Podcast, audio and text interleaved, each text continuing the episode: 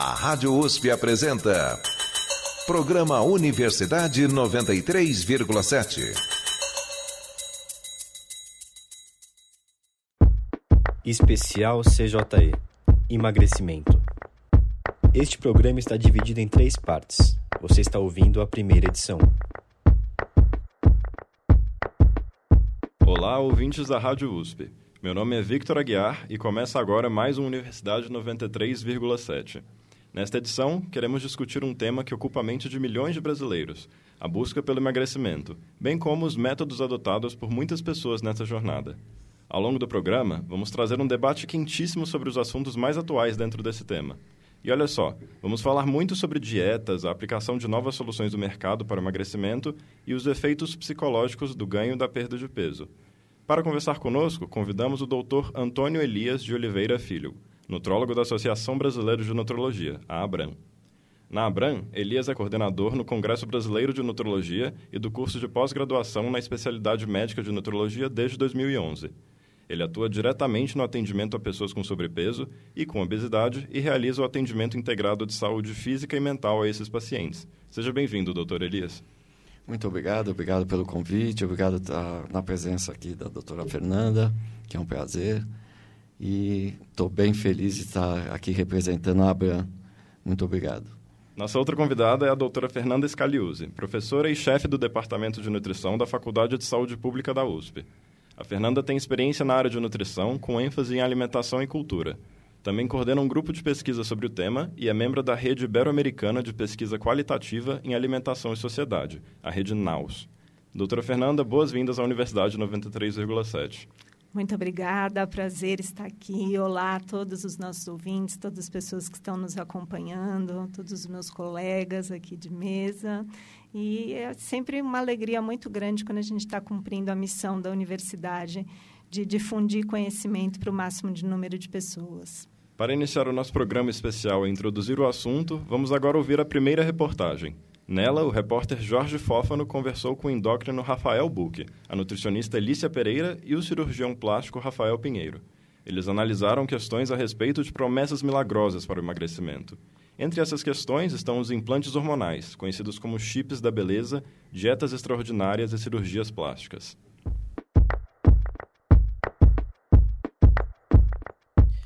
Emagrecer pode ser um processo com impactos positivos no corpo e na rotina de quem procura perder peso, mas há um outro lado sombrio dessa moeda, motivado pela urgência de se alcançar um corpo ideal que atinge a vida de homens e mulheres. E quando esse desejo torna-se uma obsessão sem qualquer restrição, as oportunidades para fórmulas de emagrecimento miraculosas proliferam. É o caso dos famosos chips de beleza, enaltecidos por esteticistas e influencers digitais os chips de beleza são implantes hormonais de gestrinona ou testosterona. De acordo com relatos de pessoas que fazem uso do produto, é possível perder mais de 10 quilos em poucos meses de utilização. Os pacientes geralmente recorrem ao aumento sucessivo da dose do medicamento para alcançar esses objetivos. Mas as consequências para quem exagera no uso desses implantes quase sempre terminam em desastre para a saúde. Em um bate-papo com o endocrinologista Rafael Bucchi George, procuramos entender por que esse tipo tipo de solução ganhou popularidade nos últimos anos e quais são os riscos do seu uso prolongado. Realmente, a gestrinona ela causa alguns benefícios, é inegável isso. Então, diminui celulite, é, aumenta, diminui massa gorda, aumenta massa magra, melhora o libido. Porém, você tem maior efeito de, de testosterona pro lado ruim também. O endocrinologista explica que, como os chips não têm aprovação da Visa, torna-se impossível descobrir qual é a composição exata dos implantes comercializados, e isso pode acarretar diversos problemas à saúde no longo prazo. Os efeitos são os mais diversos possíveis: doenças cardíacas, infarto, AVC, é, arritmias, problemas hepáticos, então cirrose hepática, é, a gente sabe que pode alterar a parte psiquiátrica, comportamental, então causar uma ansiedade, causar é, até mesmo é, alguns casos de, de surto psicótico, acne, espinha, oleosidade na pele, e esses são os principais. A falta de comprovação científica quanto ao benefício desses implantes motivou a publicação da Resolução 2333 do Conselho Federal de Medicina, publicada no último dia 13 de abril no Diário Oficial da União. Segundo o primeiro artigo da resolução, fica expressa a proibição do uso de esteroides androgênicos e anabolizantes com a finalidade estética, ganho de massa muscular e melhora do desempenho esportivo. Na prática, a resolução aprovada pelo Conselho Federal de Medicina torna crime a prescrição off-label desses implantes para outros fins que não o da reposição hormonal. Mas para Book, embora a medida seja importante, ela não é suficiente para acabar com a prática. Isso não vai acabar, porque certamente os, os picaretes que fazem isso vão continuar conseguindo é, essas substâncias no mercado negro, vão continuar. Existe um mercado grande de pessoas que querem usar esse tipo de coisa, né? é, então não vai acabar. Mas os chips estão longe de serem os únicos atalhos escolhidos por quem deseja perder peso ou ganhar definição muscular do dia para a noite. A procura por dietas supostamente milagrosas, que envolvem a redução completa e drástica de alimentos essenciais para o metabolismo, como é o caso dos carboidratos, também quase sempre seduzem o público. Lícia Pereira, nutricionista formada pela Universidade Estadual do Rio de Janeiro, aconselha a fugir de qualquer dieta que prometa resultados milagrosos em pouco tempo e que seja aplicável para qualquer pessoa, sem distinção. Então não existe dieta milagrosa. A gente não deve acreditar né, em qualquer anúncio que a gente veja sobre esse tema. Você deve procurar um profissional que faça um plano alimentar específico individual para você, né? E não em, em anúncios que você veja na internet. Nesse contexto, Lícia explica que mudanças drásticas no hábito alimentar, ao contrário do que possa parecer, podem acabar não eliminando a gordura e sim gerando o famoso efeito sanfona muitas vezes, né, o peso perdido com essas dietas, né, milagrosas, não é um peso de gordura, né, mas sim de músculo, de água. Isso vai acabar prejudicando mais ainda o seu processo, né, porque a perda de músculo gera uma diminuição do metabolismo, então isso vira aquele efeito sanfona, cascata. Então, assim, esse peso perdido em dieta rápidas e milagrosas, né, não vai ser um peso eficaz. Num primeiro momento é rápido, mas depois você pode ter um reganho maior, você pode prejudicar o seu metabolismo a longo prazo, né? Então é bem, bem perigoso, né? Assim, se o atalho parece fácil demais, a recomendação médica é desconfie. Jorge Fófano para a Rádio USP. Você está ouvindo o especial CJE sobre emagrecimento. Para conversar conosco, convidamos Antônio Elias de Oliveira Filho, nutrólogo da Associação Brasileira de Nutrologia, e Fernanda Scagliuzzi, professora do Departamento de Nutrição da Faculdade de Saúde Pública da USP. Bom, como ouvimos, a busca pelo corpo perfeito, entre aspas, ela leva muitas pessoas a buscarem soluções arriscadas, que podem muitas vezes levar a consequências desastrosas para a saúde. E como não podia ser diferente, sobram muitas perguntas sobre o tema. Vou puxar agora para o nosso repórter Jorge Fófano. Olá, Jorge, tudo bem? É contigo. Oi, Vitor, tudo bem? Obrigado. Olá, doutora Fernanda. Olá, doutor Elias, como vão? Obrigadão por aceitar esse convite. É, eu vou começar aqui com uma pergunta para você, doutora Fernanda. É, muita gente já disse ter tentado de tudo para emagrecer, é, mas não obteve resultados e chega a culpar até mesmo a genética por causa disso, né? Eu queria que você nos explicasse um pouco sobre essa questão, se é possível atribuir alguma parte desse sucesso ou, a, ou fracasso, alguma dieta determinada, à predisposição genética de uma pessoa. Bom, vamos lá. Então, a obesidade ela é uma condição crônica, absolutamente complexa e multifatorial. Multifatorial até no sentido de que dentro do indivíduo né, existem fatores que podem levar à obesidade, fatores psicológicos, psiquiátricos, nutricionais, alimentares, atividade física, consumo de alguns medicamentos, enfim, uma série de fatores do indivíduo. Mas o que eu acho que a gente fala muito pouco e que, na minha opinião, são os mais importantes e os que a gente deveria agir mais, aqueles que estão fora do indivíduo. É, então, por que, que a gente viu a prevalência de obesidade crescer tanto nas últimas décadas? É, porque o mundo mudou muito. É, então, a gente tem um mundo que leva as pessoas à uhum. obesidade. Porém, não tolera, não aceita e não cuida das pessoas com obesidade. Então, se a gente pensar, por exemplo, o ambiente construído que a gente vive, é, ele incentiva um estilo de vida ativo? Não, absolutamente não. Como é o ambiente alimentar em que a gente vive? Ele incentiva práticas alimentares saudáveis? Não, quando você está no metrô, o que, que você encontra para comer? Você encontra frutas para você comer no metrô? É, você encontra salgadinho, é isso que você encontra. Né? E um fator muito importante, não vou esquecer da genética, a genética é muito importante. Tá? É de fato bastante importante e ela interage com os outros fatores. Então a gente sabe quando eu estou falando para você genético, nutricional, ambiental, nada disso está separado. Hoje em dia tem um modelo que saiu faz pouco tempo no Reino Unido que ele interliga todos esses fatores num diagrama, fica tão complexo que é até difícil de você visualizar, você precisa dar muito zoom. Né? Mas eu acho que tem uma questão também que ninguém fala e que é absolutamente importante, que é a questão da desigualdade social. É, como você vai querer que uma pessoa, né, é, quem, quem, é uma das pessoas mais vulneráveis nesse país? Uma mulher que seja mãe solo, negra, moradora da periferia. É, essa mulher acorda às quatro e meia da manhã, ela tem que cuidar das crianças dela, ela tem que fazer comida, né? ela tem que pegar várias condições, ela tem que ir para a casa de uma outra mulher, né? é, no qual ela vai fazer todo o trabalho, né? muitas vezes com problemas crônicos, até de dores em função disso. Muitas vezes vai ser proibida de comer a comida saudável que ela prepara lá, né? para voltar para sua casa e ter que fazer na sua casa o que ela fez o dia inteiro, limpar, né? só que cozinhar com ingredientes absolutamente diferentes aos que ela teve acesso, né? como e que condições essa mulher tem para práticas saudáveis? Nenhuma.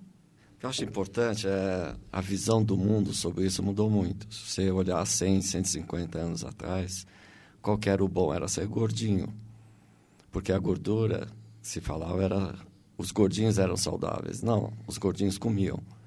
Né? Os ricos eram gordos.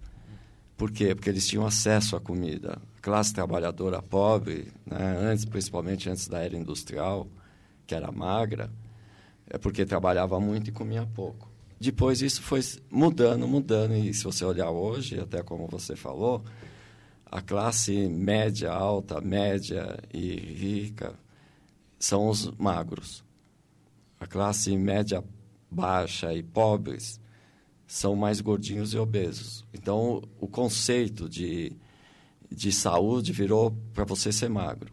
E aí entra o conceito de você ser saudável, né? você ter acesso à educação, acesso à alimentação.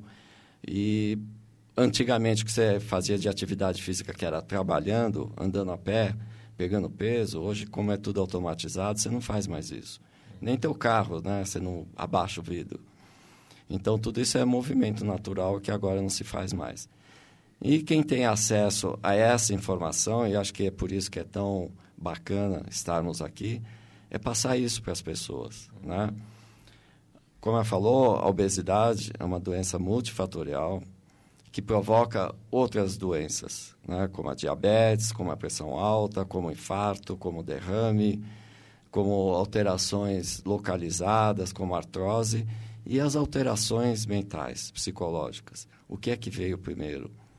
Era um paciente ansioso, psicologicamente instável, ele e ficou obeso, ou quando ele ficou obeso, piora tudo. E obesidade é tratamento para sempre. É como tomar banho. Você toma banho 50 anos da sua vida, você está bonitinho, limpo, perfumado. Se você deixa de tomar banho três dias, você já não parece que não tomou banho a vida toda. A obesidade tem esse aspecto, né? E o aspecto genético é extremamente importante, porque tem gente que é, vamos dizer que o metabolismo dela é para ser magro, aquele magro de ruim, não é? E os outros, né? E o que a gente fala, tratamento é para sempre. Não é? Então, é estilo de vida, educação, atividade física e etc. Quem pode, faz e a vida segue assim. Não é? O que a gente faz é ter um trabalho insano de educar as pessoas na medida da possibilidade delas. Né? De repente, o trabalho dela é, físico ajuda a emagrecer, não tem dúvida. o tratamento da nutricionista, planejando uma dieta personalizada, do médico, que é o meu caso, que eu sou nutrólogo, a gente vai fazer uma avaliação clínica, metabólica, hormonal, né? e também nutricional. E aí trabalhar em conjunto, não é contra, nem é em conjunto, né? porque a gente, cada um tem um papel, nós temos áreas em comum. E o nosso objetivo é passar isso para as pessoas.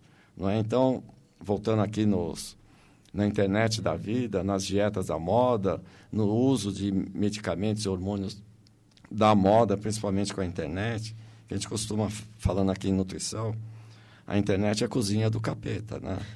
Porque ela aceita qualquer coisa de qualquer lado. E se você começar a olhar, sempre quem fala, ou seja quem for, ou geralmente é um nada, é, tudo é milagroso, mas só que no final ele está vendendo alguma coisa. Eu acho interessante a questão da educação, né? porque ela é muito importante, especialmente eu acho que a educação dos profissionais de saúde, que são muito pouco preparados para lidar com a obesidade, muito pouco. Né? As pesquisas mostram isso. É, no Brasil e em outros países do mundo, os profissionais de saúde, tanto médicos, nutricionistas, enfermeiros, profissionais de educação física, geralmente têm uma visão simplista da obesidade, né? uma visão de curto prazo, uma visão de apelo estético, muitas vezes, e, principalmente, uma atitude estigmatizante em relação às pessoas com obesidade, que só as afasta. É, que só as deixa longe dos ambientes de cuidado nos quais elas deveriam ser protegidas. Mas, para além da educação, tem uma frase que eu gosto muito que diz assim: conselhos sobre alimentação saudável são difíceis de engolir.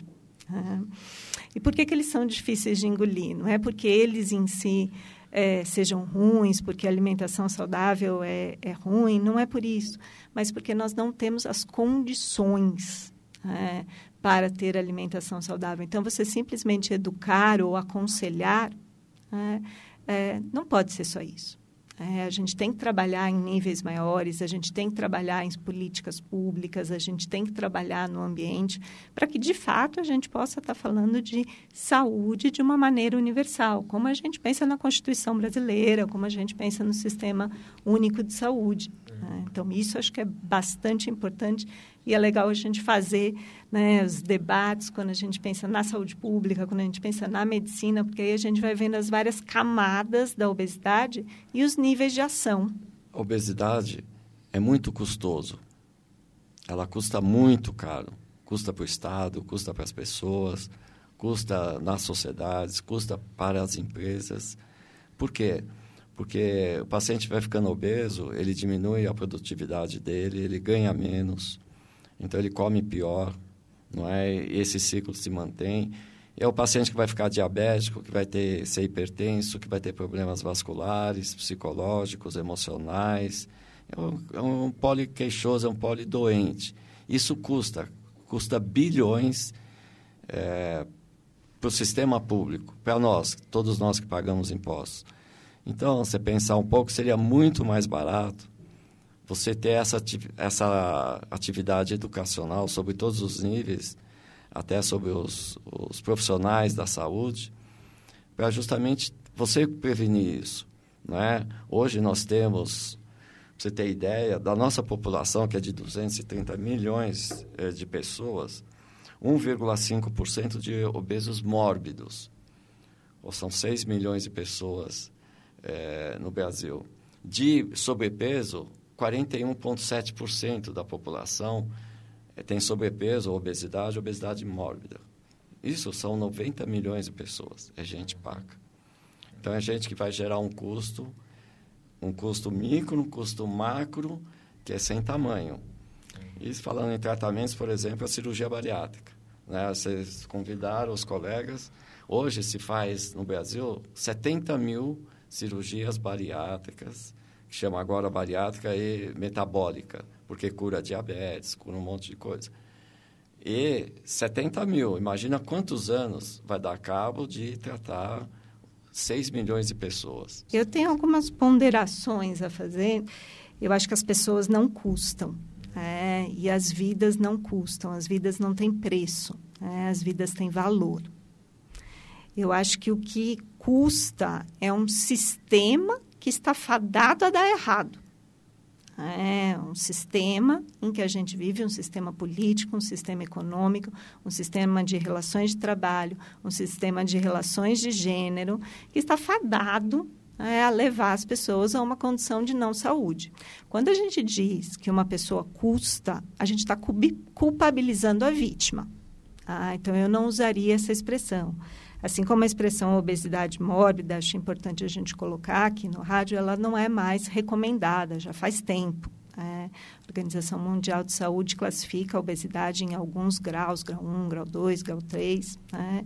É, Para as pessoas é muito difícil ouvir isso. Eu lembro de um paciente né, que o, o quanto era difícil, né, o quanto que, que peso trazia para ele a expressão obesidade mórbida. Né? E como foi importante a gente mudar essa nomenclatura. Né? E acho que também uma, uma questão que é bastante importante da gente colocar é uma verdade que a gente não quer ver, mas a obesidade é uma condição para a qual não há cura nesse momento, né? nem com a cirurgia bariátrica. Tá? Os estudos mostram que assim apenas uma pequena porcentagem de pessoas consegue manter em longo prazo o peso perdido, sem ter, sem recuperar. Como se falou na reportagem do efeito sanfona em dietas milagrosas, né, que é, existe, é absolutamente comum e faz muito mal à saúde. Tem estudos que mostram que muitas vezes a, a flutuação cíclica de peso né, ela pode ser pior para a saúde do que manter um peso maior, porém estável. Hum.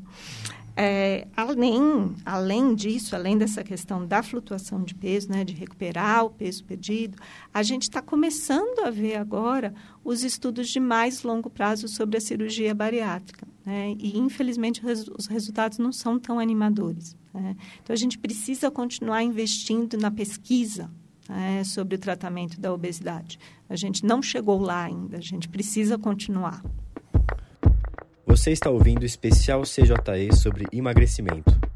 Para conversar conosco, convidamos Antônio Elias de Oliveira Filho, nutrólogo da Associação Brasileira de Nutrologia, e Fernanda Scagliuzzi, professora do Departamento de Nutrição da Faculdade de Saúde Pública da USP.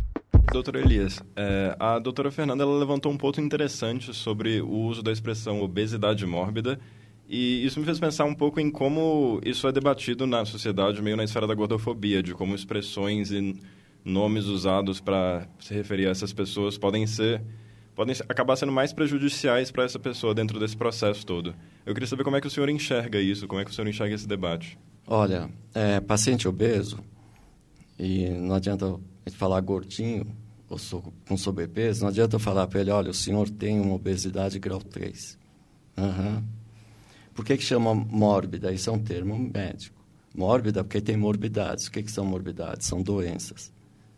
Né? Então, é um paciente que não é tão obeso, mas que ele tem essas outras doenças, como a diabetes, a pressão alta, é, problemas de coluna, osteoartroses, as mulheres têm disfunções hormonais importantes, ovarianas.